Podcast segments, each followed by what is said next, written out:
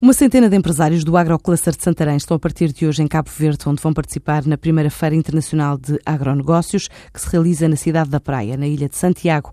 Nesta missão, além do setor agroalimentar, vão ainda duas empresas de equipamentos mecânicos de apoio à atividade. É uma primeira visita para estabelecer contactos e estudar oportunidades, diz Carlos Lopes de Souza, o presidente do Agrocluster. O nosso objetivo principal é propiciar oportunidade às empresas, particularmente no mercado externo. Houve esta oportunidade de estarmos presentes numa feira, Feira Internacional de Agronegócios na cidade da Praia, em Santiago, e vamos, primeiro que tudo, como associação, como cluster, no sentido de representar e mostrar e estabelecer pontes e oportunidades com Cabo Verde, tendo por base as nossas empresas. Portanto, já temos contactos e queremos aprofundá-los é um começo tanto para as nossas empresas como para a própria iniciativa de Cabo Verde. O governo de Cabo Verde quer fomentar toda esta fileira e, naturalmente, quer encontrar parceiros para o fazer. Cabo Verde, pela sua dimensão, requer, até do nosso lado, empresas com uma dimensão similar. E essa é uma vantagem do AgroCluster. Nós conseguimos agregar na nossa estrutura diferentes dimensões de empresas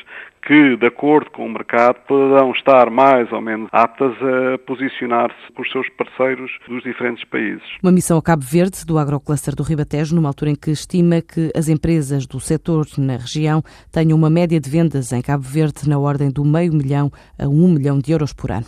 A Associação Home from Portugal está a preparar a visita ao nosso país de um agente económico da Flórida. Esta deslocação está prevista para este segundo semestre do ano. Os empresários interessados em participar nestes encontros podem inscrever-se através da AICEP. As ações vão ser dirigidas a empresas produtoras e exportadoras de têxteis, quer para uso doméstico, quer para o setor de Oreca.